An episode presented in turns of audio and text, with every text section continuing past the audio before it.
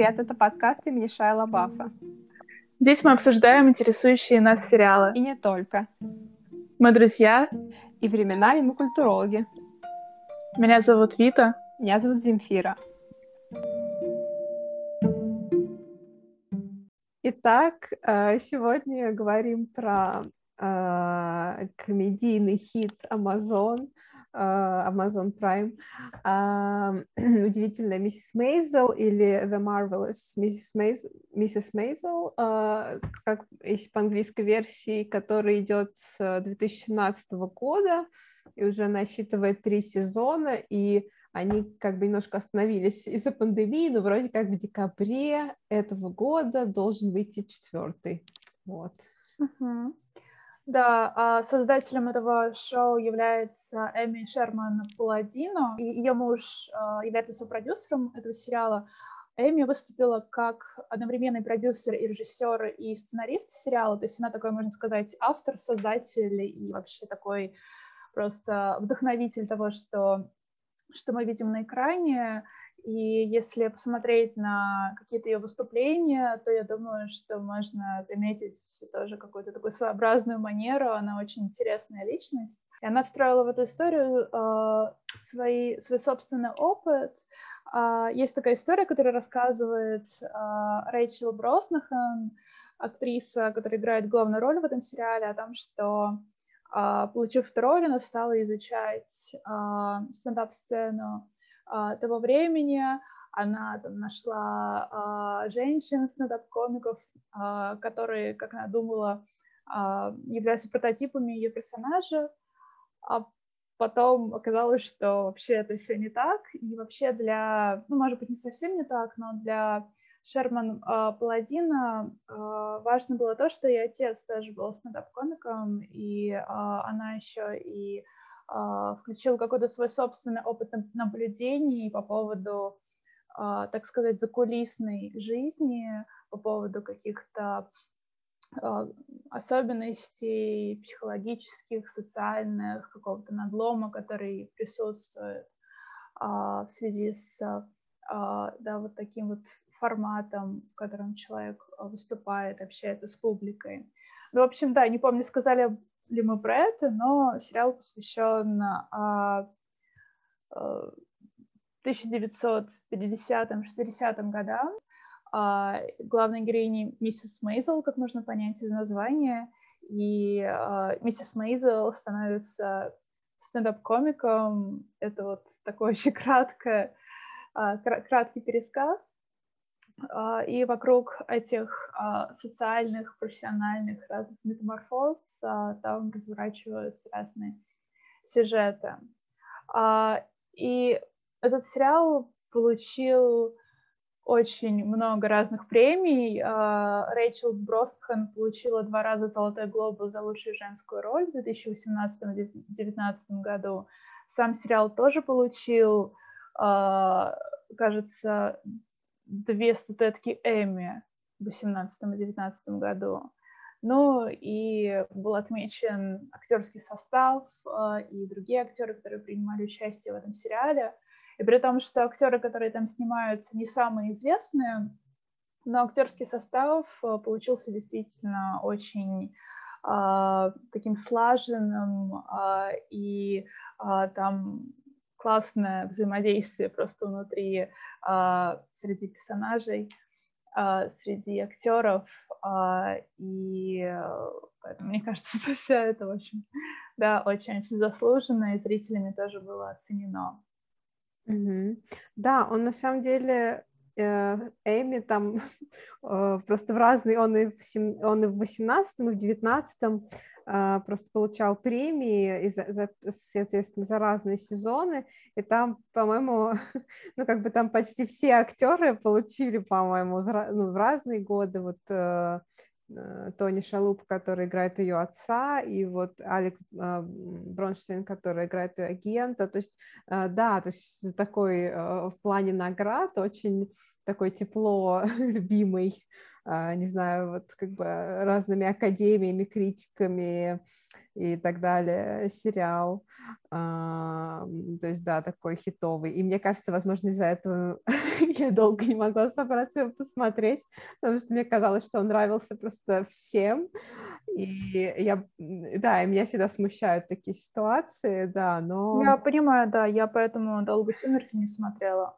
И «Succession», Но да. потом, как посмотрела, нет, Succession такого... Ну ладно, да. Это о нем не так много Преувеличиваю, говорили. да, он нравился только мне, действительно. Вот, и как бы тут аналогичная ситуация, как у uh, Vita Succession, потому что, да, я вот ради подкаста стала смотреть этот сериал. И вначале мне было с ним тяжело, но отсмотрев три сезона, я могу сказать, что все-таки, да, я, я принимаю его. Да, тут, наверное, да, надо заметить, что я буду говорить как фанат, который может пересматривать бесконечно. Поэтому у Земфира такой более сдержанный все-таки взгляд, и, с другой стороны, более свежий. Потому что... Будем надеяться. Да. И, может быть, насчет актерского состава отдельно как-то что-то стоит сказать, потому что там, тем не менее, у них есть там, э, помимо вот как раз Рэйчел Броснахен, есть предшествующие карьеры, то есть на самом деле вот, ну как бы я не смотрела э, долгое время «Удивительная миссис Мейзел», но а, вот эта актриса, которая играет ее агента, или, не знаю, если быть э, супер современными, агентку и... Алекс. да, а, Алекс Борштейн. Борштейн. Да, Борштейн. Она эм, озвучивает уже очень много лет Лоис в Гриффинах, Family Guy. Это такой анимационный сериал. И она, она как бы является таким очень признанным актером озвучки. Э, именно mm-hmm. вот в анимации, да, и она у меня в, в первую очередь как бы ассоциировалась э, с этим, э, ну, как бы э, при этом, как, ну, то есть она очень талантливая, просто вот скорее э, был больше известен ее голос, чем ее вот, э, да, экранное mm-hmm. присутствие, и тут получился у нее такой тоже звездный час благодаря этому сериалу. Да, а, я, я, кажется, читала, что она закончила что-то по риторике. Да, и, наверное, тоже в связи с этим какие-то ей такие голосовые вокальные способности были очень нужны. Ну, хотя вроде бы она и снималась тоже где-то. Но когда я говорила о том, что тут состав актерский не очень известный, я имею в виду, что для, конечно, в первую очередь мирового зрителя, не американского зрителя, это новые лица, там некоторых актеров а, мы можем знать еще по каким-то другим сериалам. Ну и Рэйчел Броснахан, и Тони Шеллоп а, тоже снимались в некоторых других сериалах известных. Но в целом а, он такой очень свежий, да, но это не тот случай, когда там Риз Уизерспун, Николь mm-hmm. Кидман, да, вот, это такое открытие каких-то других а, совершенно лиц. Угу. Да, он как бы такой получился поворотный э, для многих этих карьер, то есть э, там, если не запуск карьеры, то такой как бы перезапуск, mm-hmm. новый пик, да, потому что, ну да, по-моему, Тони Шелба, у него был в 2000-х какой-то успешный сериал «Монк», Э, детективный, но это уже было достаточно давно, мне кажется, uh-huh. современный зритель даже, наверное, не помнит этого. Его даже крутили uh-huh. по одному из российских каналов в дубляже, но это вот реально, это время моего детства, я даже почти ничего не помню. Вот. Uh-huh. Да, кстати, что касается каста, то есть еще такой момент, а, ведь а, большая часть основных персонажей а, по сюжету являются евреями. И я думаю, что это тоже, конечно же, повлияло на выбор актеров и по каким-то условно, простите, этническим, да, характеристикам по внешности. И некоторые актеры у них есть еврейское происхождение, как, например, у того актера, который играет мужа миссис Мейзел, или Алекс Борштейн, у нее, кажется, тоже есть еврейское происхождение. А вот у кого-то, по-моему, Тони Шеллоп, он ливанец. А, то есть вот, да, вот они такие а, не, не, не европейцы, так сказать. А, у них там сложный тоже какой-то а, а, бэкграунд, а, и вот тоже в лицах какой-то такой а, в, в антропологии, мне кажется, пытались тоже это показать их, да, такую немножко э, другость. Угу. Да, э, ну с Алекс Борштейн там как раз э, получается тоже похожая ситуация, как с Тони Шелбом, потому что, ну, судя по фамилии, скорее всего, у нее есть еврейское происхождение, но она играет скорее такое, э, ну, выходца из таких белых низов, то есть uh-huh. такой белый рабочий класс, то есть в сериале у нее как раз не еврейская идентичность, а, они в том числе как бы, по, по, по этому критерию тоже противопоставлены, что она это, как бы... Да. Да, там про это вообще ничего нет, про то, что она как-то относится к вот этому их сообществу. Вот. Но это я так просто к слову, к тому, mm-hmm. что вот, да, а, такой состав. А, да, да, ну то есть э, состав, они действительно, то есть а, искали вот такие некоторые типажи а, конкретные, то есть это, ну да, это отличается от там типа этих всех домохозяек из «Большая маленькая ложь» или там что-то такое, да, это такое специфическое сообщество. То есть там, например, есть вот эта линия с, ну, то есть вот этой героини Мидж Мейзел, у нее еще есть брат, и его жена, а, она как бы конвертировалась в иудаизм, а, но по ней тоже видно, что она вот как бы внешне супер вообще выбивается из этой семьи, mm-hmm. и они все равно воспринимают ее как другую, то есть там, там, ну, как бы у него очень такой четкий визуальный язык, в том числе вот, да, э, что касается вот этих внешних э, каких-то характеристик людей, да, чтобы как-то как помягче это выразить. Вдруг кого-то отскорбил. Да. Вот. А... Те, кто бы говорил вообще. Да, да, ну, да, видимо, мы чувствительны к таким моментам, мы их всегда замечаем. да. А, если еще об актерах, то и в их предыдущих ролях, то, э, да, например, актер, который играл его мужа, Майкл Зикон, он э, был в одном из сезонов сериала «Девочки», но он там в каких-то супер эпизодических ролях, так что это тоже для него такой э, как бы взлет, потому что там интересно, я думаю, будем к этому возвращаться, что она, они как бы расстаются в первой серии, но при этом а, он остается очень активным ну, как бы участником повествования все три сезона и как бы тоже остается вот как бы персонажем, за которым а, зрителю предлагается следить и как-то вот переживать. То есть у него там большая такая роль остается. Действительно, это не спойлер. А, сериал начинается с того, что а, Мидж, главную героиню, а, бросает ее муж, а, у них два ребенка, у них дом, квартира очень хорошая, большая, у них все как надо, то есть они такой образ классической американской семьи, американской мечты 50-х годов. И в какой-то момент, потому что Джоэлу не понравилось его выступление в стендап-клубе, вот он решает бросить Мидж, и а, ты в этот момент просто думаешь, ну какой же он козел, а, и, наверное, его дальше не будет, потому что разве можно такого человека потом дальше еще показывать? Тот же а, а актер, игравший Джоэла, говорил о том, что его так возненавидели, как ненавидели других ролях, где он играл каких-то преступников. Вот. Э, то, что он так поступил с главной, замечательной, удивительной героиней, оказалось просто непростительным. Но действительно, как, как сказала Земфира, потом его персонаж раскрывается. И это тоже такой очень интересный. Я просто считаю, что даже очень важный а, ход сюжетный.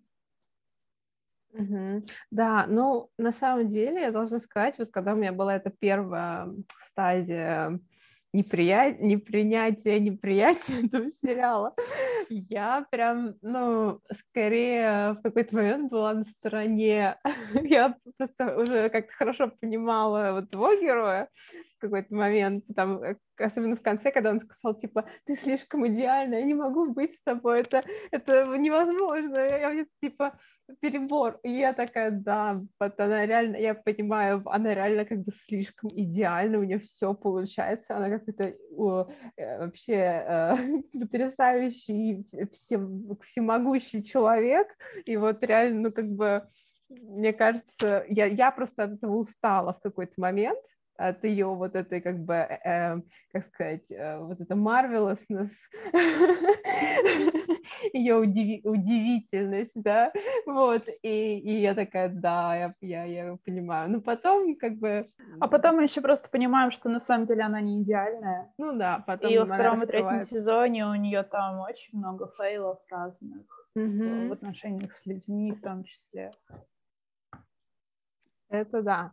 Да, вот третий сезон, ну, мне очень понравился, то есть он вот огонь. То есть мне показалось, что когда я, когда я еще не смотрела этот сериал, просто читала на него всякие реакции в, в русскоязычных медиа, и там у многих было какое-то разочарование от третьего сезона, и мне было это немножко странно, когда я сама посмотрела, потому что, мне кажется, он как раз ну, здорово как бы балансирует то, что было раньше, и вот как бы обогащает этих всех героев.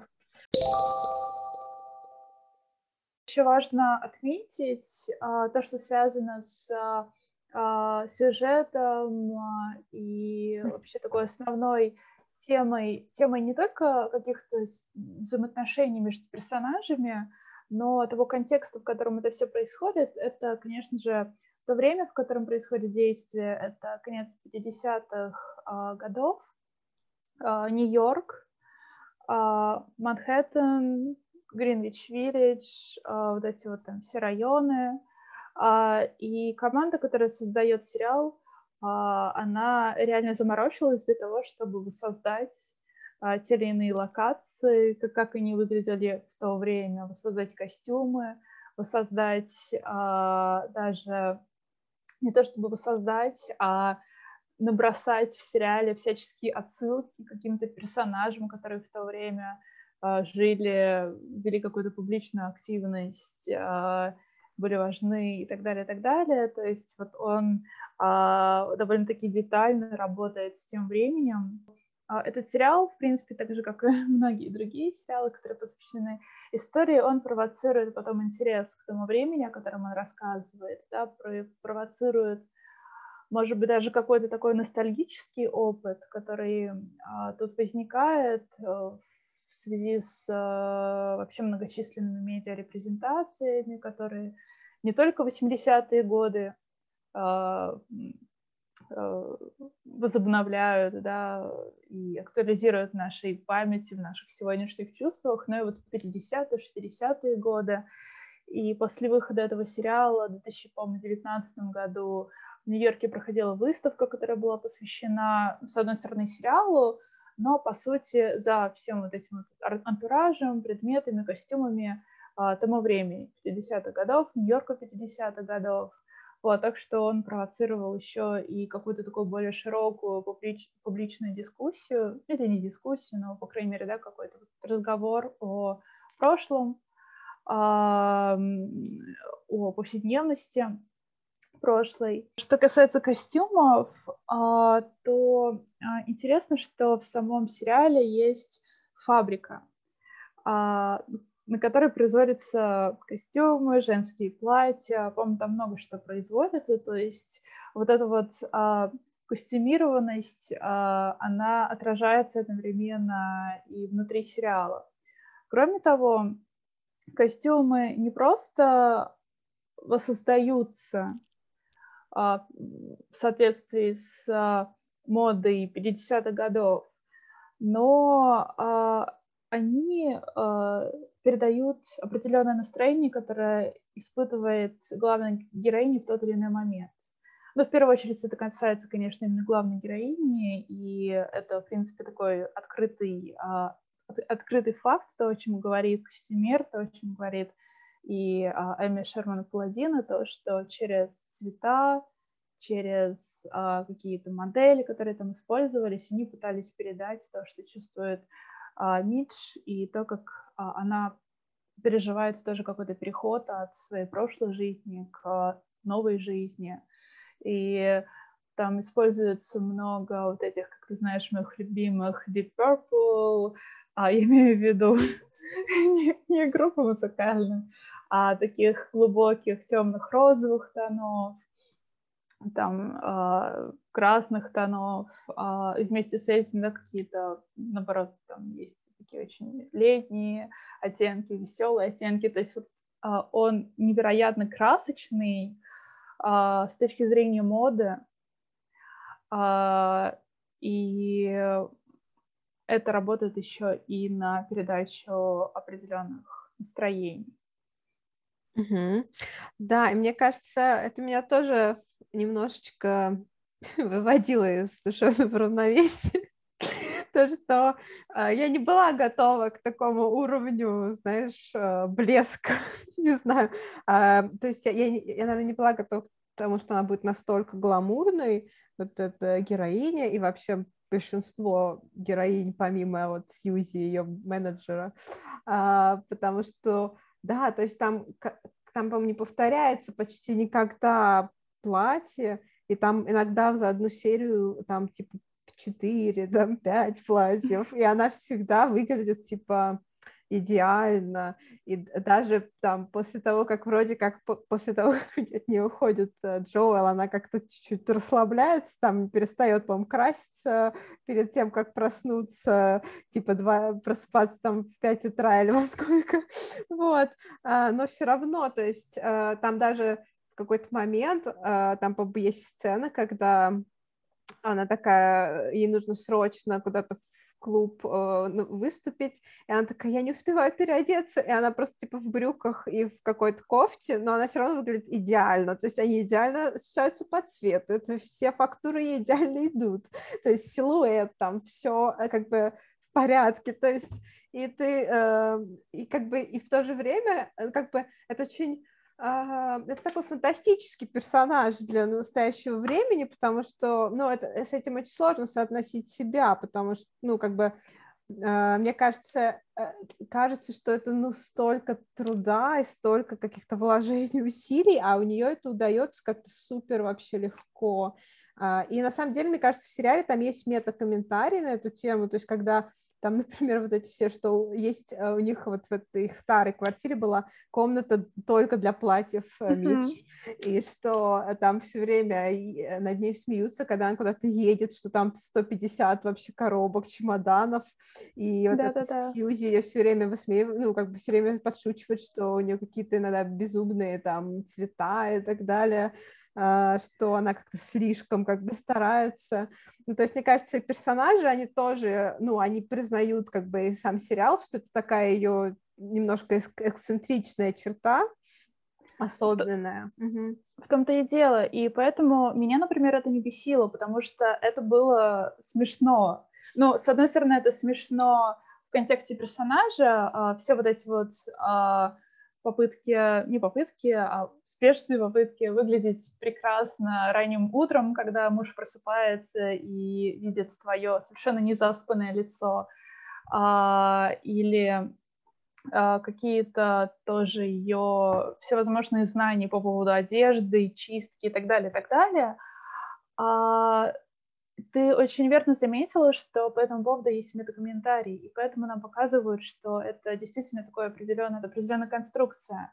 Во-первых, это еще не только конструкция чисто этого персонажа, но это определенная конструкция времени, немножко гиперболизированная в этом персонаже, но идея того, что женщина должна выглядеть хорошо, она должна иметь это, она должна а, помимо того, что она хорошо выглядит, она еще и прекрасно готовит, она помогает мужу, она успевает делать все, она следит за детьми.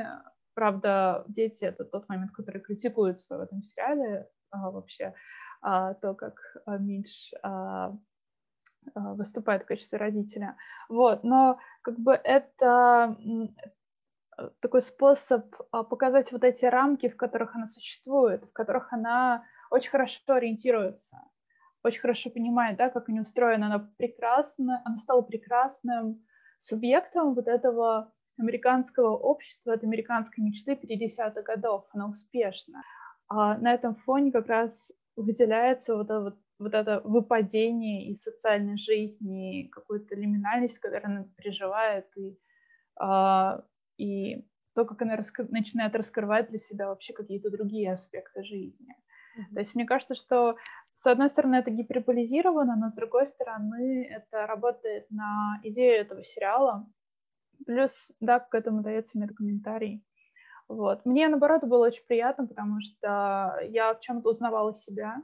То есть я, ну, я, я понимаю эти вещи. Мне кажется, что, в принципе, очень многие девушки тоже понимают э, многие вещи вот оттуда. Да, мне кажется, тут еще, э, особенно в первом сезоне, там есть вот эта мысль, что э, как бы вот да, она следовала всем этим правилам, и у нее это успешно получалось, это все равно как бы не принесло ей э, счастья. То есть, э, ну как бы что, э, да, мне кажется, это тоже такой комментарий на вот эту систему давления на женщину, там и в 50-е, и позже, да, что, ну, все равно это часто оборачивается не, несправедливо, то есть даже если она, ну, следует всем правилам, то есть там все равно есть вот это как бы зависимость от э, других. А, и вот это как раз то, в чем они соглашаются с ее матерью в последнем сезоне, когда они ссорятся, что у них такая прикарная позиция, да, нестабильная, а, как у женщин.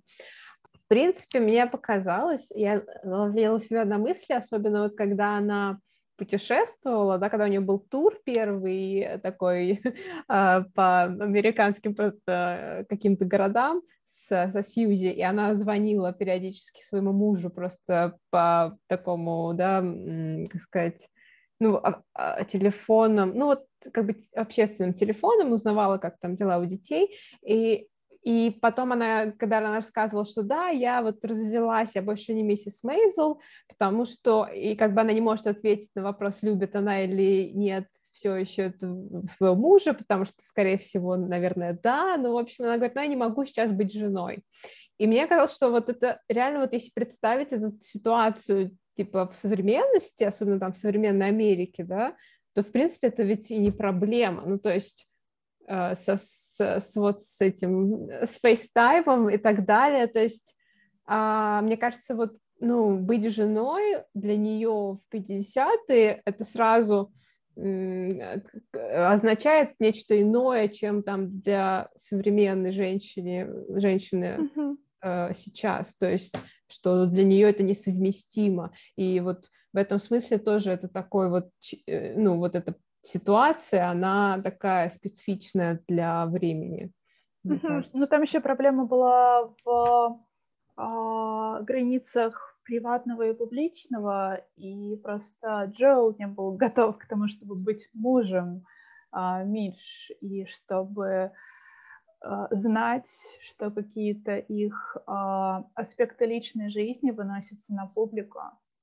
Mm-hmm. Ну да. Потом уже, когда Мидж даже была готова а, воссоединиться с Джоэлом, он просто не смог принять саму эту ситуацию. Mm-hmm. А, да, да, вот это я уже подзабыла. Ну да, да, там есть вот эта в целом проблема их какой-то невозможности быть вместе роковой. Я согласна, что там много усилий на вот э, то, чтобы, да, реконструировать какие-то вот интерьеры, даже каких-то таких общественных зданий, типа суд, типа там тюрьма даже, или какие-то вот, э, да, там э, а, клубы, студии и так далее. Но при этом, не знаю, у меня все время такое впечатление некоторой открыточ... открыточности визуальной от этого сериала, что он рисует такие супер привлекательные картинки, а, что и как Нью-Йорка, так и Парижа, так и Лас-Вегаса, mm. и, и вот или всяких там вот этих мест для отдыха, в которые они ездят, да, там во Флориде, и э, еще вот этот лагерь, куда они каждый Catskills. год... Catskills, да. Да, это такой э, известный курорт э, в Америке, это такой район, где есть горы, озера, популярное место для отдыха, видимо, и тогда, и до сих пор. Это тоже вполне себе осознаваемая тактика. А, когда там показывают Париж, ты понимаешь, что это условность Парижа, ты понимаешь, что там используются какие-то шаблоны, клише. А когда показывают Нью-Йорк, ты тоже, ну, мы видим Нью-Йорк через вот эти вот клише, через наши образы Нью-Йорка того времени. А, прости, но там даже, не знаю, вот я, я когда-то про это писала, а, как а, вот этот вот а, лифтер Джерри, который работает в доме, где живет Мич и родители. Тот же самый актер играет лифтера тоже в конце 50-х годов в фильме «Внутри Льюина Дэвиса». В общем, это, понимаешь, уже такой вот настроенный просто образ Нью-Йорка того времени, каких-то вот даже знаковых элементов типа Gaslight, Greenwich Village, вот это вот все, а, там, Вашингтон Сквер Парк. А, и они этого не скрывают, и они всячески показывают и внутри самого сериала а, работу с разными перформативными практиками, с тем, как нечто производится, как производится выступление, то, как производится музыкальное выступление, это вот вся тема с а, Болдуином в третьем сезоне. Телевидение, которое там возникает. Театр, тоже тема третьего сезона. Ну и уж, конечно, стендап, про который невозможно сказать, да, то есть вот это вот какая-то его а, сконструированность, так же, как и сконструированность, в принципе, разных других перформативных практик, она а, там все время проявляется. И некоторые сравнивали его, сравнивали то, как он выглядит визуально с мюзиклом, но с мюзиклом, у которого нет а, песен, да, и, в принципе, там даже и нету танцев, но по какой-то своей атмосфере, да, он, он вот немножко камерный, даже если там показывают улицы, то он все равно немножко камерный, все равно как будто немножко такой сконструированный, как будто люди были готовы к тому, что сейчас на них а, камера а, обратила внимание. И если бы там не данное условие, то они могли бы и станцевать, и спеть. Да, да, мне кажется, у меня тоже есть такое ощущение, потому что, в принципе, там как раз чем дальше, тем больше всяких сцен с танцами и с песнями, так что он уже в, в каком-то смысле приближается к этому мюзиклу, ну, конечно, не в прямом смысле, но он открыт, э, как бы вот это его как бы то, тот реализм, который он выстраивает, та как бы вот эта телевизионная реальность, которую он предлагает, или экранная реальность, она а, как бы это такая благодатная почва для вставки всяких, да, музыкальных и танцевальных номеров. Mm-hmm. То есть они там очень органично вписаны, то есть нет ощущения какого-то контраста.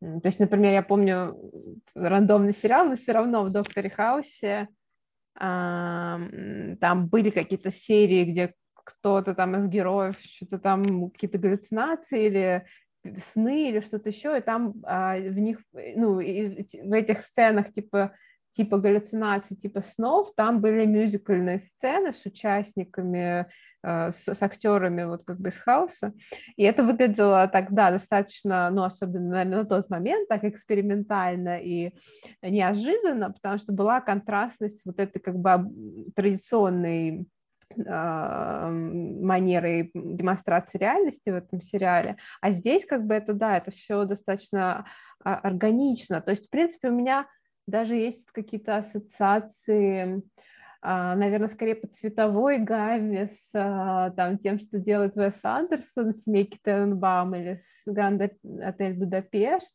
что все выглядит таким вот действительно, ну вот как такая яркая витрина, как, э, ну вот такое ощущение потребительского праздника, я даже не знаю, как еще это описать, а, как такая красивая коробочка, ну то есть... А, и... Да, да, э, и, и, и поэтому для многих фанатов выход нового сезона — это праздник, и там какие-то сезоны точно выходили к Рождеству, и это было просто прекрасно. Но, но правда, а, я говорю как человек, который любит этот сериал, ты понимаешь, что ты сейчас будешь смотреть что-то очень красивое, смешное, и ты очень хочешь открыть эту красивую коробочку или посмотреть на эту витрину.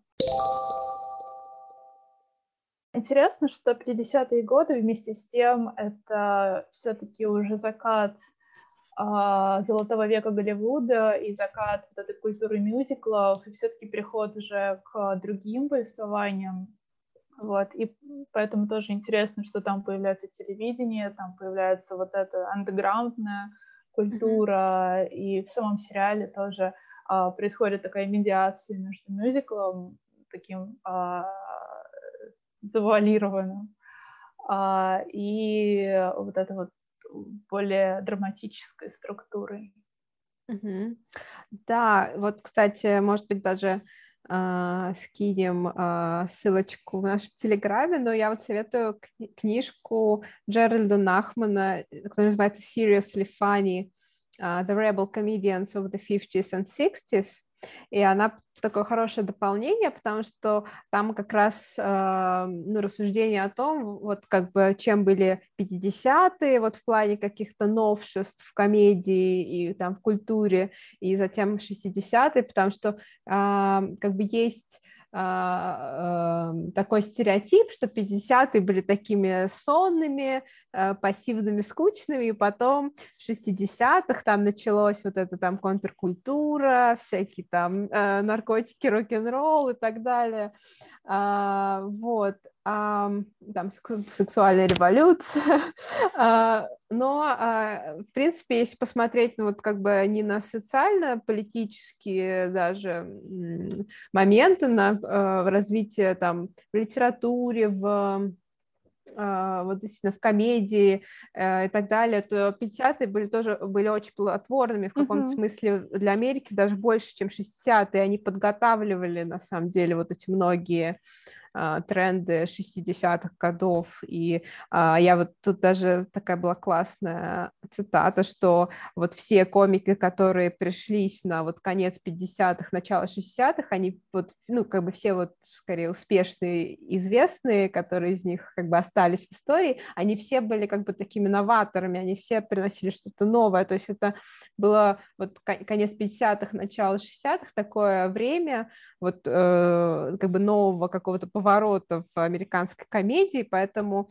э, это тоже, мне кажется, важно, что там сериал начинается, действие начинается, по-моему, в 58-м году, uh-huh. и когда идет третий сезон, по-моему, это 60-й год, а, потому что там до этого в конце второго она говорит, голосуйте за Кеннеди, компания Кеннеди президента была в 60-м году, так что да, вот это как бы как раз вот этот стык.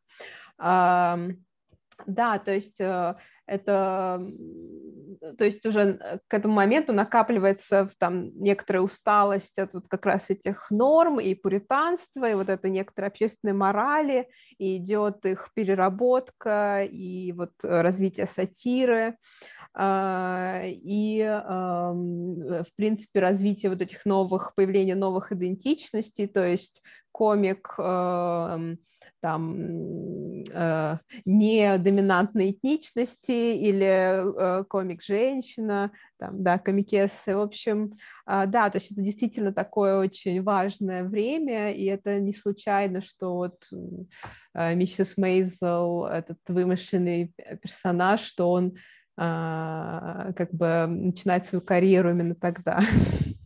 Uh-huh.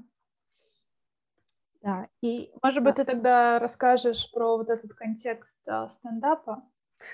А, ну, а, контекст стендапа тут, наверное, лучше всего через вот эту а, связку с Лени Брюсом а, осветить, потому что ну, а, конечно, так бы Лени Брюс не был единственным а, комиком этого периода известным, но в сериал включен именно он как персонаж, и там на самом деле допущены всякие ну, нарушения его реальной биографии, mm-hmm. потому что, по-моему, он уже был разведен в 57-м, и э, на самом деле там вот в тот момент, когда Мидж начинает э, там буквально первое ее выступление, он еще не является таким, ну, знаменитым, ну, то есть, э, в принципе, его взлет тоже происходил э, вот в реальности где-то вот с 58-го э, до 66-го, в 66-м номер, вот, а, то есть это была такая недолгая карьера, но такая э, успешная, но э, они как бы его уже э, представляют как такого известного вот, для фанатов комедии, э, стендап-комедии э, персонажа, э, и в принципе, а, персонаж Мидж, он является таким немножко его женским отражением, а, но не полностью, потому что персонаж Мидж, он вообще такой супер собирательный, в том числе, как ты сказала, что там есть вообще от отца да, вот этой э, создательницы или от нее самой, то есть там много всего, но э, там вот, да, интересно, что он как бы становится ее таким наставником, ментором в каком-то смысле, ее вот таким вдохновителем, там они мало не так много общаются в сериале, но это всегда какие-то такие очень значимые встречи, а, да, и а, у Лени Брюса вообще такая очень ну, интересная репутация, интересный образ вообще в американской культуре, потому что э, вокруг него такой очень мощный миф, а так, а, ну, как бы комедианты-мученики и там, а, да, страдальцы, что вот его все время там арестовывали за какую-то, за обсценную лексику, еще что-то такое, уводили его из клубов, не давали ему выступать, что его там а, как-то там мощно критиковали, а, и а, как бы даже иногда бывает проблема, что вот за этим всем, ну, это даже затмевает вот само содержание его комедии, да, то есть не всем даже понятно, что это были за шутки, но всем известно, что он как-то там прессовался, что его как-то прессовала власть, вот, но это скорее, мне кажется, говорит даже больше о вот, условиях, э, о каких-то конвенциях того времени, а, что там то, что он затрагивал некоторые а, табу, касающиеся секса, касающиеся религии, или там этничных, расовых всяких вещей. А, то есть он был таким неполиткорректным, а, если говорить сегодняшними терминами. Но если сравнивать, мне кажется, с современными комиками, это было вообще, ну, как бы, ну, не, ничего такого особенного. Но для того времени это было, типа, супер оскорбительно, потому что он как бы выступал против вот этого, как бы, пуританства американской культуры, и э, был, ну, как бы он значим, потому что затем это э, дальше продолжилось, то есть и через других комиков, э, через там Ричарда Прайера и и не только, ну, в общем, что он стал такой зачинательной фигурой такого как бы оскорбительного комика, и это до сих пор как бы остается, и вот э, просто я, наверное, впервые узнала о Леди Брюсе через сериал «Луи»,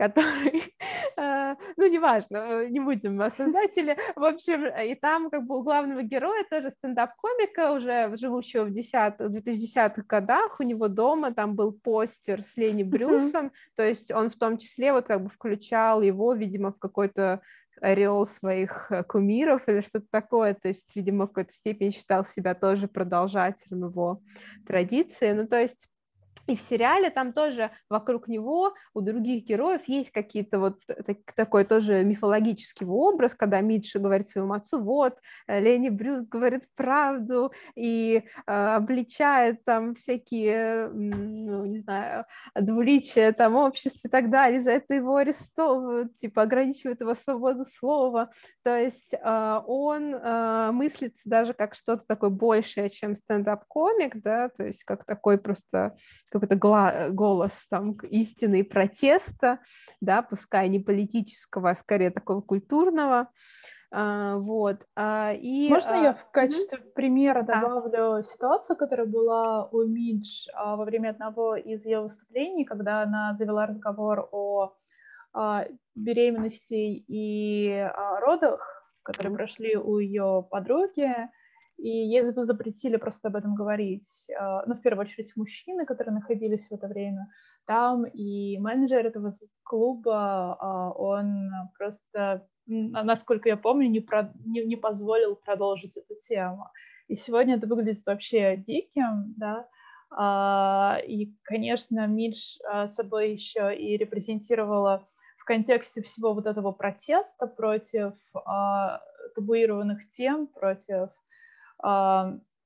какого-то невежества, она приносила туда, ну, сегодняшними словами, и не только сегодняшними, феминистскую повестку и способность, возможность говорить о каких-то женских темах.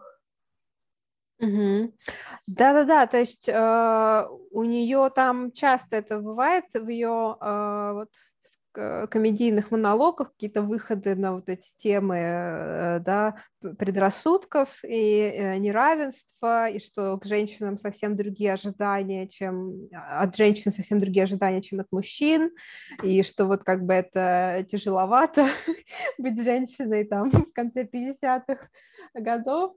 А, да, то есть у нее на самом деле тоже вот у ее у этого персонажа есть э, в ее комедии такой как бы социальный комментарий ну, понятно, что там, на самом... ну, это не, не в каждом ее выступлении, но э, периодически это такие важные вставки, которые там есть. И, ну, там, на самом деле, вот если говорить о собирательности этого образа, а, еще очень э, заметно с, параллели с Джоан Риверс, это такая э, тоже американская стендап-комикеса, э, но и... Просто, ладно. Ну ладно, а, я, я, я пытаюсь привыкнуть к новой реальности. Я, я не пытаюсь подстраиваться под нее, ну ладно. Ну ладно. А, ну ладно, хорошо, это американский... В общем, да, выберите эту версию, которая вам нравится, я скажу оба варианта. А, ну, в общем, легенда, на самом деле, американской став-комедии. А, да, вот, смотри, как я выкрутилась, я не сказала. Комик. Удивительно. Вот, а, да, и она, она, к сожалению, вот э, несколько лет назад э, умерла, вот, э, и ее взлет все-таки популярности, по-моему, скорее произошел позже, даже не в 60-е, там где-то, наверное, в 70-е, 80-е, но начинала она у нее длительная была карьера, начинала она тоже вот где-то в начале 60-х годов, а, и а, там э, их сходство скорее биографические, и вот что касается персоны, да, э, вот как они себя вели на сцене, то есть а, в Джоан Риверс у нее тоже была еврейская этничность, и она из была такой из очень хорош, из хорошей семьи, которые были против ее карьеры комедии, считали это чем-то зазорным, и при этом она, у нее был такой очень женственный сценический образ, то есть она, у нее обычно был такой Э, платье женственное, там э, жемчуг, а, и этим она на самом деле отличалась от э, многих других современниц, которые скорее предпочитали как бы снижать вот эту свою как бы женственность, чтобы, видимо, их считали более смешными или как-то так, а у нее было вот это совмещение, что она является там комедианткой и при этом а, не отказывается от своей женственности. И мне кажется, у Мич это тоже очень такой важный момент, и э, это в том числе затрудняет ей вот эти первые шаги, потому что на, э, в карьере, потому что там это постоянный какой-то рефрен, когда она куда-то приходит, и они такие, это певица, она будет петь, она такая, нет, это, это типа комик. А, ну да, у нее там было два варианта, либо быть певицей, либо быть сценографисткой. Она для стендапа использует свой собственный не просто образ, как бы свой, свою собственную идентичность какую-то, да, свою собственную этничность, свою собственную социальную принадлежность и так далее, и так далее, и так далее. То есть она берет из себя материал, да, и она себя не сильно меняет. И э, это контрастирует с э, образом э, другой комедиантки. Вот есть, кстати, слово комедиантка. А, э, я забыла, как... А, угу. Да, вот, э, которая а, играет не себя, а другого человека. Получается некоторая карикатура, такая социальная карикатура на определенные социальные слои. А, карикатура, которая вызывает а, огромное количество смеха, привлекает большую публику, а, ну, что-то такое в духе аншлага российского да, но при этом для стендап-сцены э, является чем-то искусственным, ненастоящим и да, оторванным от своей собственной жизни и от каких-то собственных, вот этого собственного надлома, который становится, в том числе а, катализатором и а, источником для творчества. Угу. А, да, а, на самом деле нужно сказать, что а, это не значит, ну, как бы вне сериала, не значит, что комик, который создает некоторый персонаж а, для сцены, который далек от него, это не всегда означает провал, и это, ну, и в 2000-х годах такое существовало, я не знаю, насколько, вот за последний год, наверное, мне сложно э, вспомнить так, таких вот популярных, э, такие популярные примеры, но часто бывает, что, например, комик а, выступает, а, как бы делает вот этот такой авто, автобиографический э, персонаж и какой-то еще супер далекий от него и выступает против, просто иногда в двух ипостасях. Но в целом как бы такая тоже достаточно развитая традиция, и это в принципе не обязательно по определению плохо. Просто в, в сериале э, «Удивительная миссис Мейзел» там это ну, достаточно четко разведено, то есть там скорее uh-huh. повествование на стороне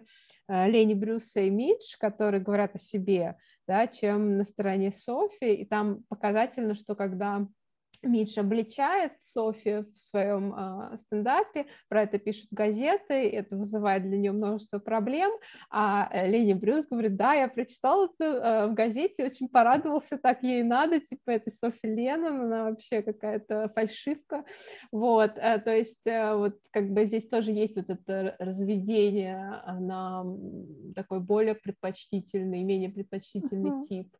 Но мне кажется, а, это еще угу. связано с социальным таким контекстом, и, конечно же, тоже с современным контекстом, когда говорят, кто кого может играть, да, что нужно иметь какую-то тоже собственную причастность, принадлежность к той или иной расе, социальной группе, сексуальной группе и так далее, и так далее. Хотя, с другой стороны, это не мешает представителям других рас играть э, даже сегодня кого угодно.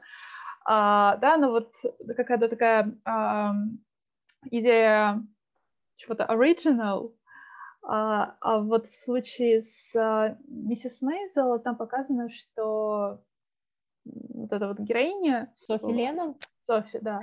А, что она как бы эксплуатирует а, другой, другой социальный образ, mm-hmm. другую социальную группу, и, но она живет в совершенно другом мире, и она ничего не знает о том мире, о котором она говорит и что это не просто какое-то, эм, ну, окей, ты можешь, ты можешь э, использовать э, какие-то разные другие для себя идентичности, но тут вопрос о том, что э, ты говоришь за другую группу, и ты говоришь о том, чего ты не знаешь, и э, ты шутишь не над собой, а ты шутишь, получается, над другими. И вот с точки зрения какой-то социальной и культурной тактичности и чувствительности, по крайней мере, в сегодняшнем мире, это уже не очень хорошо. Да-да-да, то есть э, это ближе, вот, наверное, там вот этот пример Софи Леннон э, какому-то использованию blackface, да, чем к просто какому-то ну, созданию э, персонажей, которым ты как бы имеешь доступ, но, да, через свой опыт, но при этом они не являются точными копиями тебя, то есть там, да, действительно очень большой зазор, потому что она играет вот этого персонажа Софи, from, Софи из Квинса, из Куинс. Uh-huh. И она потом говорит, э, и, честно говоря, говорит, я никогда не была в Куинсе. и вообще, типа, я не знаю, они реально так говорят, как я говорю на сцене. То есть, э, да, там вот это прям очень э, сильно э, показано. И то есть, э, что Софи представлена как такая уходящая, ну, то есть, как нечто уже, да, архаичная для вот того момента, уходящая в прошлое постепенно. Ну, то есть там, конечно, она популярна, то есть нельзя сказать, что это полностью в сериале ушло в прошлое, у нее есть аудитория, но что она определенно вот как бы не является в авангарде, не, не находится в авангарде на тот момент. А, да, тут опять есть какая-то связка с идеей такой костюмированности, мюзикальности, да, мюзикальности в плане а, вот создание да, каких-то каких-то иллюзий реальности, каких-то а, вторичных а, образов, а, а, а с другой стороны вот это вот движение, наоборот, к некоторой реальности, ну, конечно, реальности даже в кавычках, да, а, на уход от а, костюмов, от каких-то масок, mm-hmm. от того, что скрывает а, тебя от других людей. Да-да-да, то есть мне кажется, это хороший момент, уход от э, масок, который нам не предвидится в ближайшее время с пандемией. А, да, ну я не шучу, конечно, вот, да, в этом и проблема. Э, но да, мне кажется, там вот в этом и контраст, что этот персонаж Шмидт, что, он, что она вся такая, типа, открытая и э, не боится рассказывать про самое какое-то интимное на сцене, и вот в этом ее как бы смелость, ее привлекательность как перформера.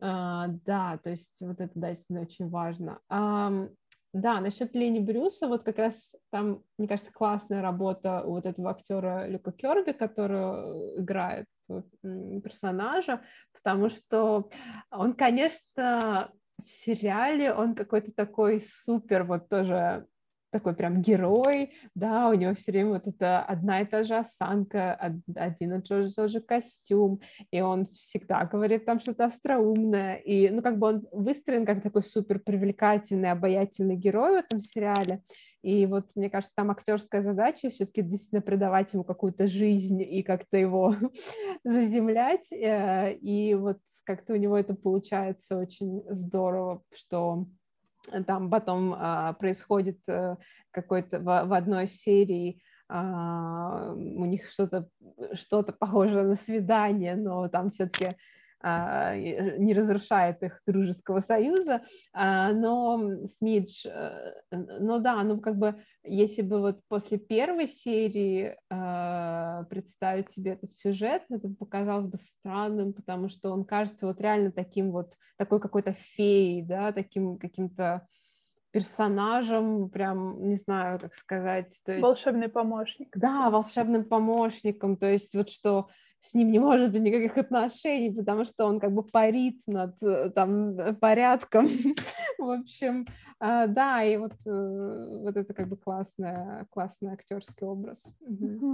Да, кстати, там помимо Лени Брюса, реального персонажа, если ты не знаешь, ты можешь подумать, что это какой-то выдуманный персонаж, да, ну вот а, это действительно такой э, реальный человек, там помимо него есть и другие, так сказать, камело. Там а, в первом сезоне Uh, возникает Джейн Джей, Джейкобс, uh, такая известная теоретик урбанизма и активистка.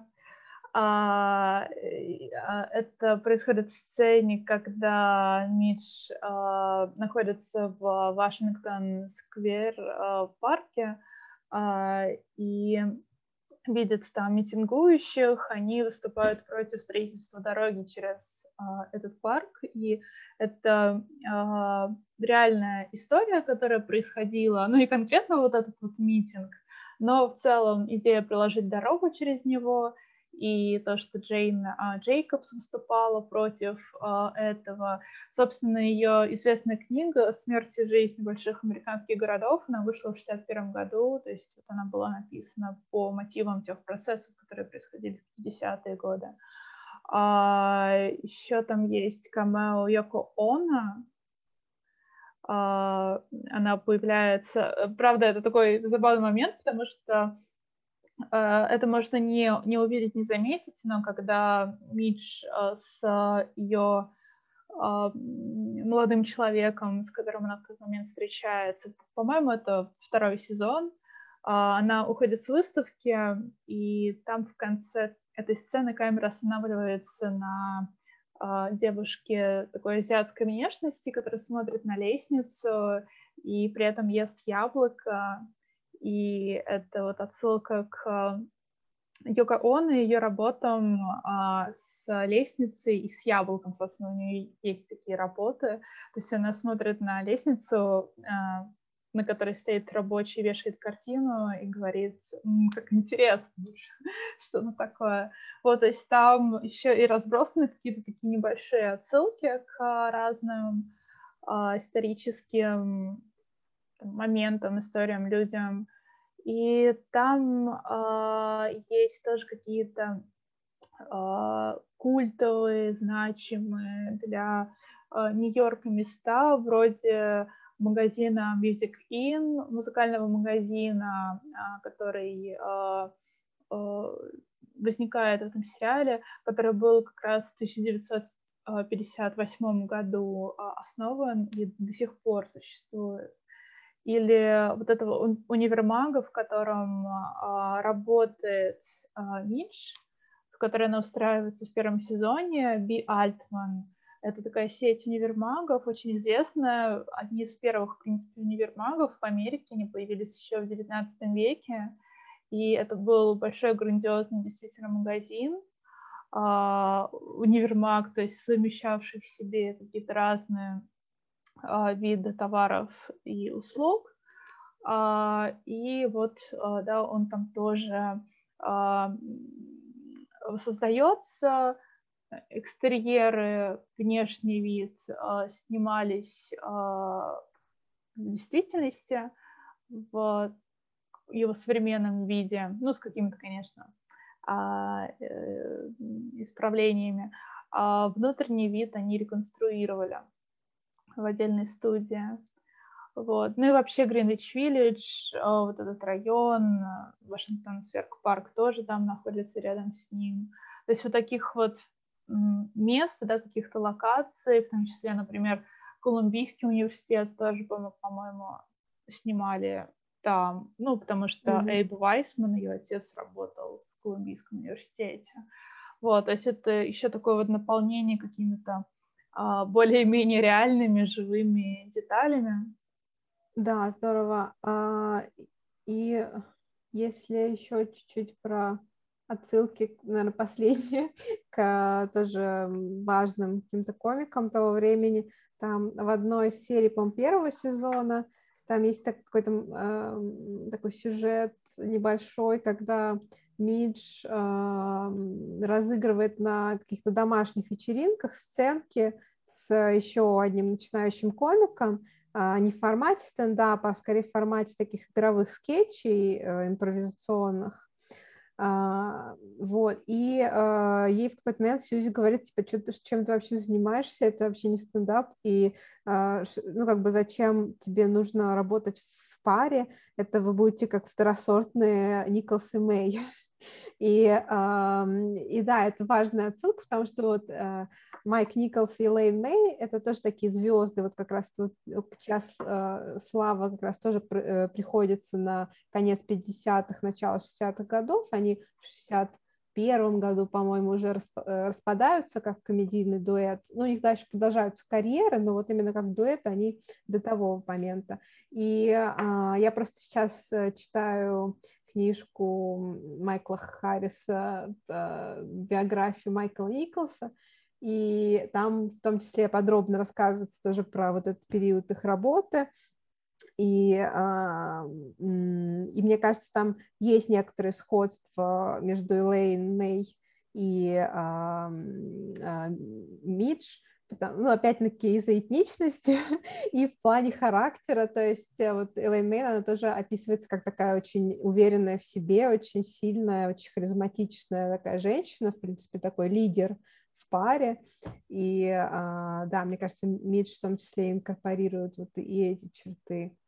А, ну да, то есть это интересно, что в сериале вот есть постоянно вот это некоторое эхо и какие-то отсылки к э, реальным людям, которые, может быть, там и ни разу и не показываются в сериале, но а, как бы вот что Мидж существует среди них а, все равно. Да, что этот мир больше, чем только mm-hmm. то, что мы видим.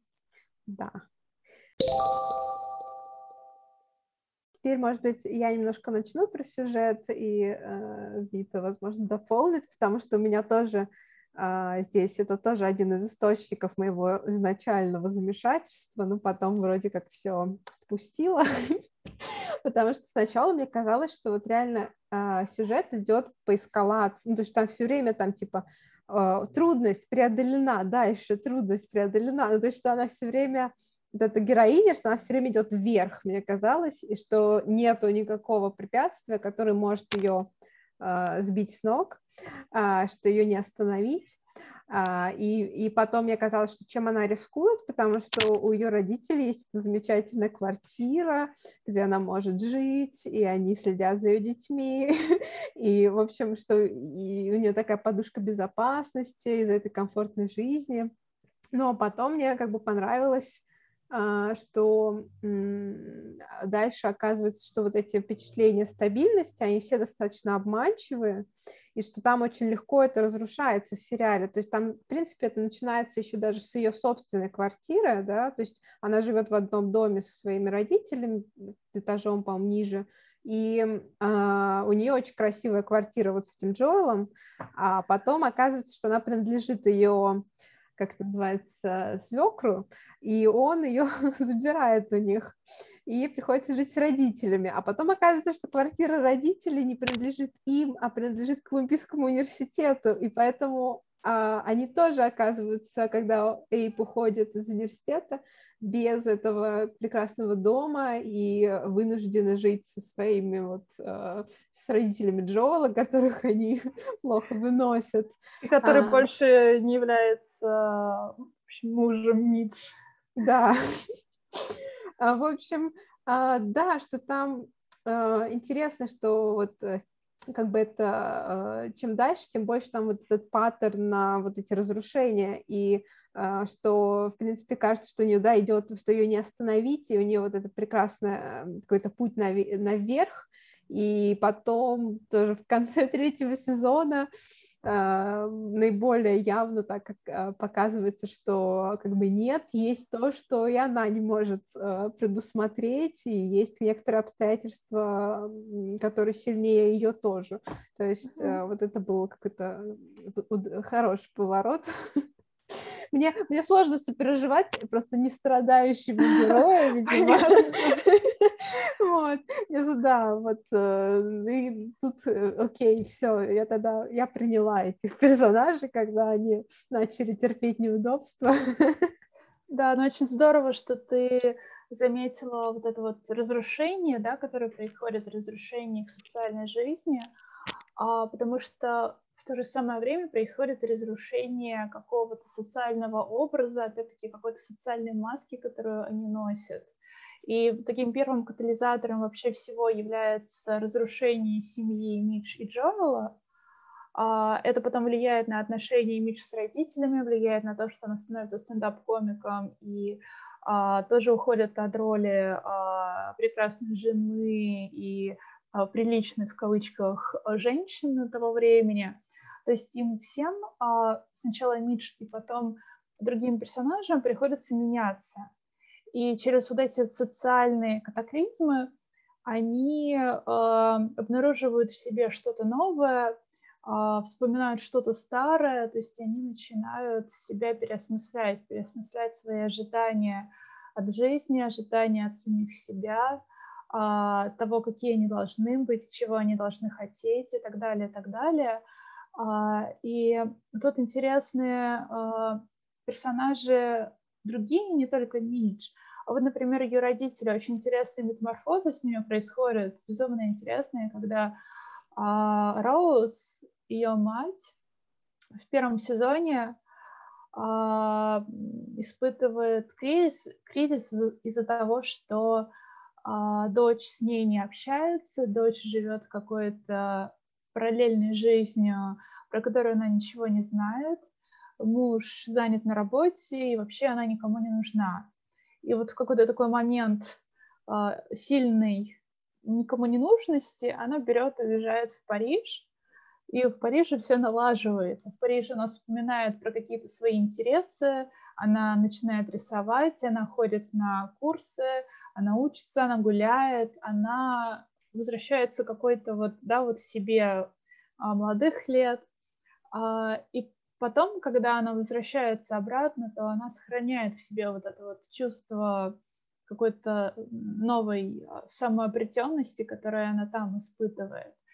И такие же метаморфозы происходят и с отцом Мич, с Эйбом, когда он из такого строгого э, преподавателя и, главное, очень успешного ученого, uh, которого просто на расхват берут, приглашают в крутейшую технологическую компанию, он от вот этой вот своей тоже социальной встроенности а, и а, стабильности переходит к сознательному протесту вообще против а, общественных каких-то норм, и тоже вспоминают свою юность, вспоминают какие-то протестные такие мысли, какие-то анархистские кружки, там у них на какое-то время в доме организуется даже такой кружок, а, анархистский, насколько я помню. По крайней мере, да, какой-то очень левый. Uh-huh. А, и вот нам показывают, как, ну, можно сказать, эмансипируется не только Минж, да, вот такое освобождение, эмансипация происходит у разных героев, у ее родителей, и можно подумать тоже тут и про Джоэла в каком-то смысле, и про других персонажей. То есть этот сериал показывает, как а, в рамках вот этого общества, очень нормированного, структурированного, общества, в котором много разных норм, как там становится возможным в таком художественном виде, возможным какие-то другие способы, ну, формы социальности, да, формы реализации, формы а, там, принятия себя как успешного человека, а не как того человека, который не уложился в эти какие-то нормы. А, и вот это очень круто. И мне кажется, что это его, конечно, сильно связывает с современностью, с современными запросами.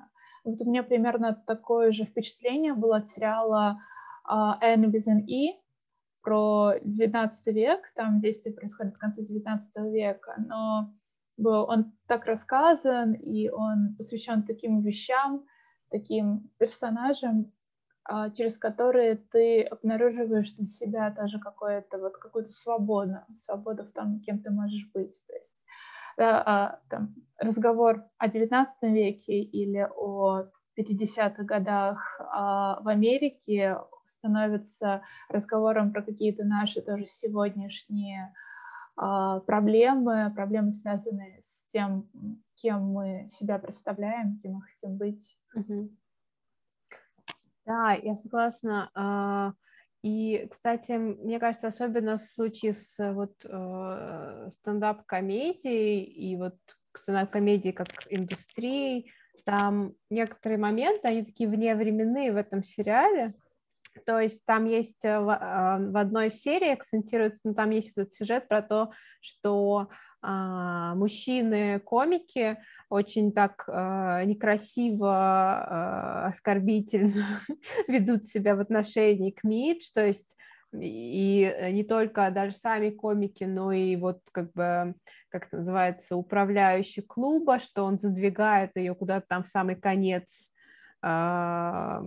вечера, ее временной слот, э, ставят вперед мужчин-комиков, они как бы подшучивают, а, над ней а, не воспринимают ее серьезно, и ей как бы приходится вот как бы отвоевывать это свое место, а, ее свое право заниматься комедией и быть как бы наравне с ними. И мне кажется, это в принципе ну, это не то, чтобы полностью ушло, это как бы до сих пор даже в Америке как бы стендап-комедия считается таким мужским все равно преимущественно полем, и все равно там до сих пор сложно а, женщинам а, развивать свою карьеру а, и, и в плане отношений как бы с другими комиками, и в плане их восприятия зрителями медиа, то есть это такая как бы давняя проблема, которая до сих пор как бы не то чтобы прям э, искоренена, и да, то есть в случае со, со стендапом это может быть немножко отход от э, вот как бы вот этой связки современность и прошлое, но мне кажется, стендап там вообще такой, как бы, э, там такие вот проблем, ну, стендап немножко вот в целом так такой вневременной, то есть там, например, то, как показывается Лас-Вегас, а, и что у нее в первый э, день не получается ну, как бы увлечь аудиторию, что э, там они все едят, общаются между собой, и никто ее не слушает. И потом она приходит э, еще вечером, и вроде там уже успешно все получается. Там такая очень немногочисленная аудитория, да, из тех, кто чуть-чуть отвлекся от игры в азартные игры и при, пришел там присесть. И э, опять-таки, извините, но в сериале Луи там тоже была серия, когда он работал а, в Лас-Вегасе, и там была примерно та же ситуация, что его никто не слушал, что он из-за этого нервничал, и что, что это какие-то такие вот э, проблемы, которые там показываются, они вообще такие длящиеся через десятилетия. Или вот те проблемы, которые у нее выходят в начале, когда она понимает, что она не может э, как бы а, мыслить на ходу, что ей нужно готовить шутки, готовить структуру, что ей нельзя там читать с карточек, ну, то есть, что она проходит вот эти некоторые такие азы стендапа, и которые, в принципе, применимы и э, как руководство и к настоящему моменту, то есть стендап там вообще, э, у него такое отдельное положение, как у темы а, в этом сериале, да. А. Я думаю, можно еще поговорить про э, взаимодействие между Мидж и Сьюзи. Потому что это, наверное, два главных персонажа, и Сьюзи тоже намного больше раскрывается э, в течение там, второго и третьего сезона сначала кажется, что вот у нас главная героиня Мидж, а потом оказывается, что у нас очень много внимания уделено а, Джоэлу, отдельная линия связана с Джоэлом, отдельные линии связаны с а, ее родителями, и что-то даже посвящено а, Мойше и Ширли, а, то есть ну, родителям Джоэла, да, то есть вот, вот это вот а, тот мир, который а, они показывают, опять-таки, он шире, чем только лишь а, бич или стендап-комедия. И вот Сьюзи — это очень важный тоже элемент этого мира, который, который представляет собой а, другую социальность, а, другой социальный контекст, который за ней стоит, другое происхождение — и что тоже очень важно в контексте феминистской повестки этого сериала, а, и э, другую, а, другое понимание гендера, да, вот другое представление о женском, другие формы саморепрезентации себя как, как женщины.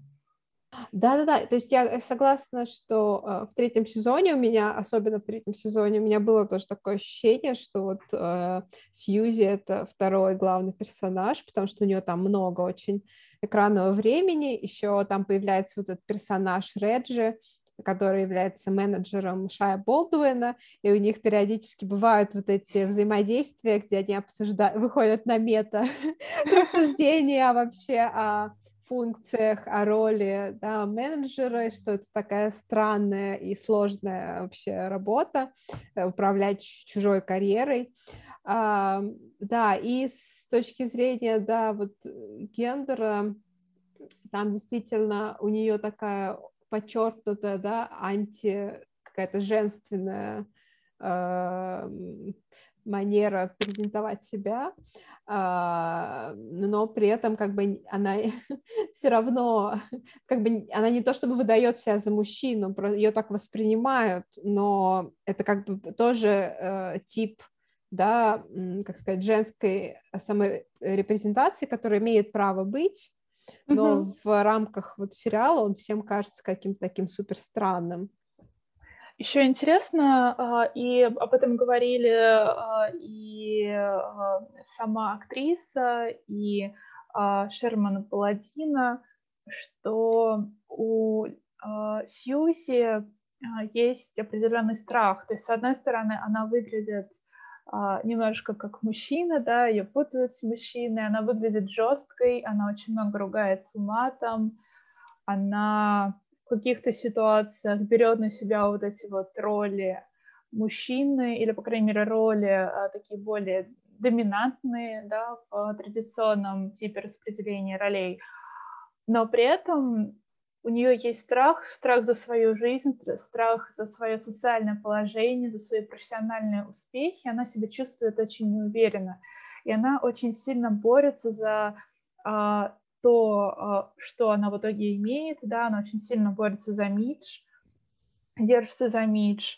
То есть э, нам показывают, что у вот этого вроде бы внешне очень сильного и очень жесткого человека у него на самом деле есть уязвимости, и эти уязвимости связаны в том числе с его неустойчивым социальным положением. И э, на контрасте э, Мидж, у которой, наоборот, по крайней мере, большую часть времени, ты как раз об этом говорила, да, вроде бы кажется, что а, за ней есть какая-то стабильность. Они еще находят себя вот на вот этих вот разных полюсах какой-то социальной лестницы, да, и а, в том числе каких-то психологических, может быть, а, реакций и каких-то эффектов, которые провоцируют, в общем, то, то положение, которое у них есть. То есть они дополняют друг друга и в плане социальности, и в плане каких-то ожиданий. Тоже вот э, что замечали, что замечала создательница сериала, что э, Мидж, напротив, э, очень смелая, иногда слишком смелая, то есть она не боится зачастую что-то потерять, потому что она не потеряет это, она иногда может бросаться в омут с головой, и э, как-то не, не продуманно подходить в том числе к каким-то профессиональным перформансам, в то время как Сьюзи э, более осторожно обдумывает их действия. Mm-hmm. Да, это очень заметно вот по тому сюжетному моменту, когда э, Сьюзи соглашается быть также менеджером Софи Леном, и Митч воспринимает это как какое-то личное предательство и не понимает ее, а потом как бы до нее доходит, что ну просто как бы ей э, нужно как бы себя тоже как-то содержать, и она тоже хочет какой-то стабильности материальной, какого-то роста из э, тех условий жизни, в которых она находится. То есть э, там вот действительно у них есть эта социальная экономическая дистанция, которую э, Митч не всегда понимает. Uh, да, ну и на самом деле вот то, что ты говорила, то, что у нее хорошие отношения с бывшим мужем, это тоже важно, потому что, по-моему, он же говорит, что дети будут обеспечены, то есть он все-таки помогает ей с детьми и тоже страхует ее во многих смыслах. И потом во втором сезоне у нее есть вот этот жених, э, доктор, и тоже кажется, что у нее сейчас будет такое супер безбедное будущее. То есть э, Мидж действительно там большую часть времени, по крайней мере, первые, первые два сезона, кажется такой защищенной.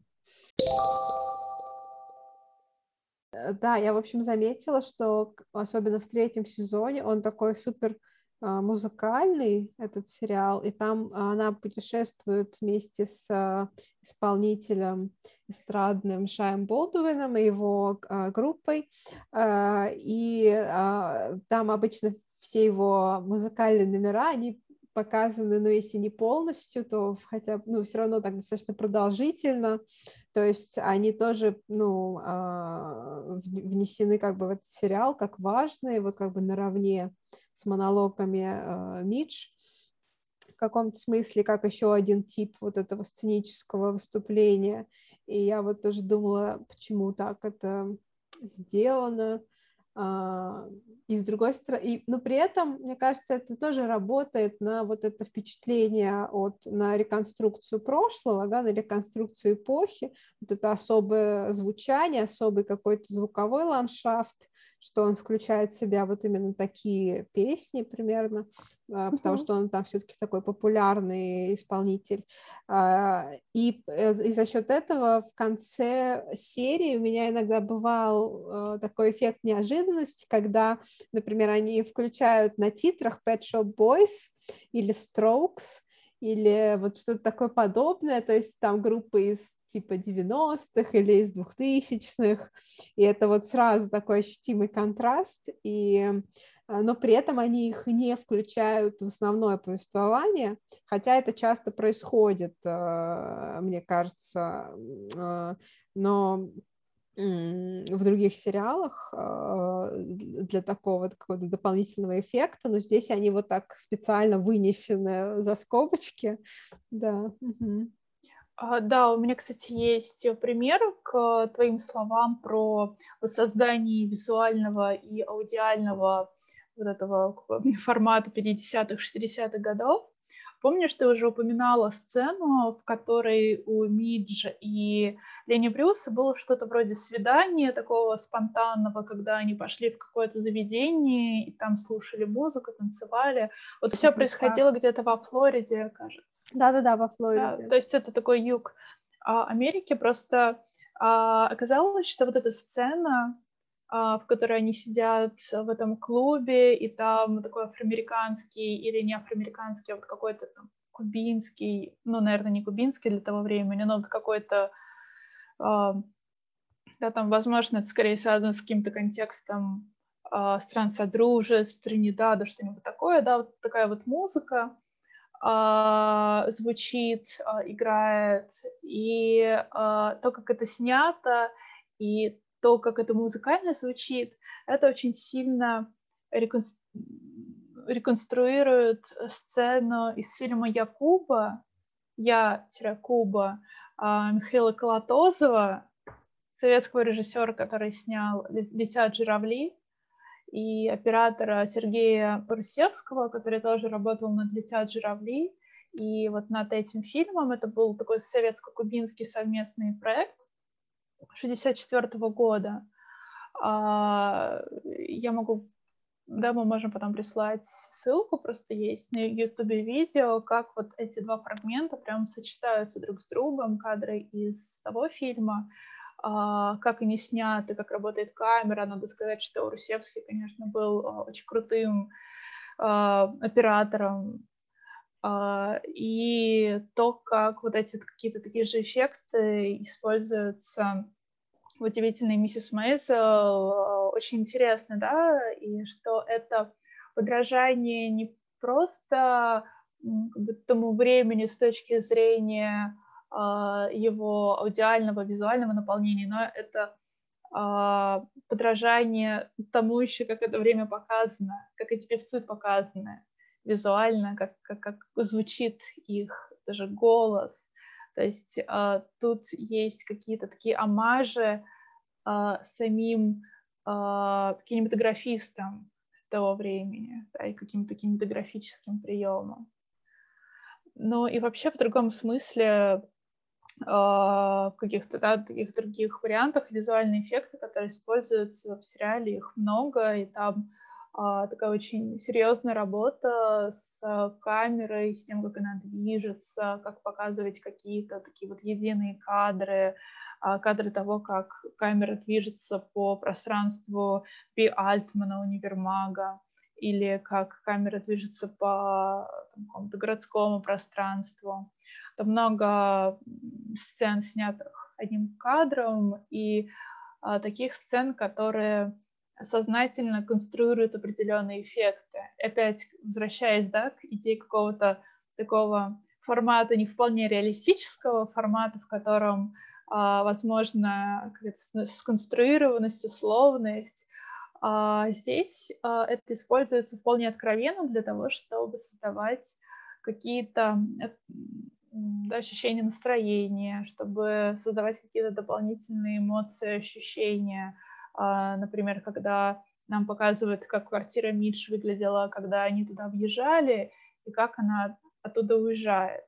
Да, это такой сознательный э, прием, при котором э, реальность не дается реалистично, она дается так специально и подчеркнуто э, сконструировано, да, как-то вот mm-hmm. э, иначе в цветовой гамме, или когда мы, мы видим такие переходы, которые, конечно, невозможны в реальности, да, но а, они нам а, что-то рассказывают дополнительно о сюжете. Mm-hmm. А, да, то есть, а, да, я сейчас даже очень супер интересно про Якуба, я бы, конечно, не узнала а, без тебя. И, и я сейчас загуглила, то есть он, я смотрю, он тоже 1964 года, то есть это как раз и этот фильм, он вышел, ну, тоже примерно в тот период, ну, то есть угу. не так Да, да, в том-то и дело, фильм. что эта съемка, да, вот сам фильм и какие-то принципы такие кинематографические того периода. Угу. Да, здорово. Ну и музыканты, соответственно, тоже. Угу. В общем, да, у меня было какое-то скептическое, возвращаясь э, к стокам, а, отношение к этому сериалу, потому что я как-то переживала, что это опять будет про вот этот вопрос, типа, женщины в комедии, там, о, господи, как сенсационно, там еще такое, потому что для меня это не было сенсационно уже к 2017 году, но, конечно, он э, не об этом, он скорее вот именно про то, что обозначал Вита, про эмансипацию. То есть, мне кажется, вот это про, про все, ну, все основные герои, они ее переживают в этом сериале, и это про то, как вот действительно человек э, сталкивается, для него становится очевидная конвенция его времени и рамки, и он а, пытается а, как бы прощупать, что, что еще он может да, реализовать в своей жизни, помимо вот какой-то а, такой а, прописанной роли. И вот с этой точки зрения он очень интересный. И, наверное, мой любимый персонаж в нем это все-таки отец Мириам Эйп, потому что у него тоже какая-то безумная сюжетная траектория с каким-то огромным количеством изменений, и у них динамика вот как бы между ним и Мирием, и между матерью э, э, и Мирием э, очень отличаются, потому что, мне кажется, он в каком-то смысле больше ее понимает, а, и быстрее вступает вот на этот путь а, эмансипации.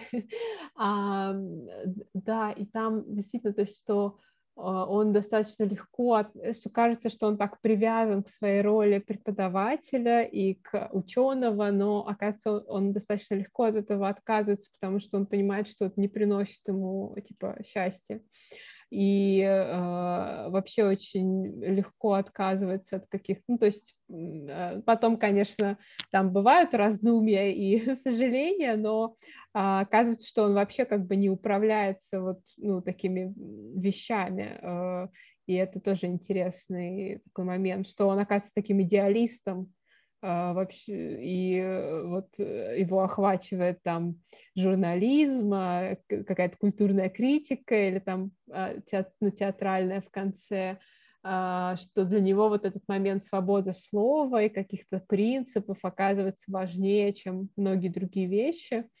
Ну да, то есть он, он интересный, потому что он сначала кажется совершенно другим героем, а потом очень сильно раскрывается.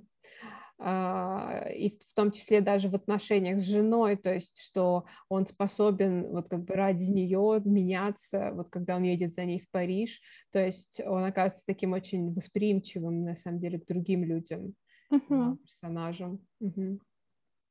Да, он оказывается каким-то неожиданно гибким, в отличие от первоначального образа, который мы видим ну, гибким, хорошим таком смысле, да, а, тем, кто способен слушать, слышать и меняться. Угу. Да. А кто, кто для тебя все-таки любимый персонаж? Мой ответ будет не очень оригинальным, потому что это Митч. Мне нравится. А, не знаю, мне она меня не очень часто бесила, да, вот прям чтобы ты испытывал какие-то неприятные чувства к персонажам, такое у меня бывает. И мне на самом деле очень нравится вот этот вот тоже женский образ, который она в себе несет, образ, который, с одной стороны, не отказывается от каких-то э, ну, таких э, вроде бы норм, да, которые накладываются на э, то, как должна выглядеть женщина.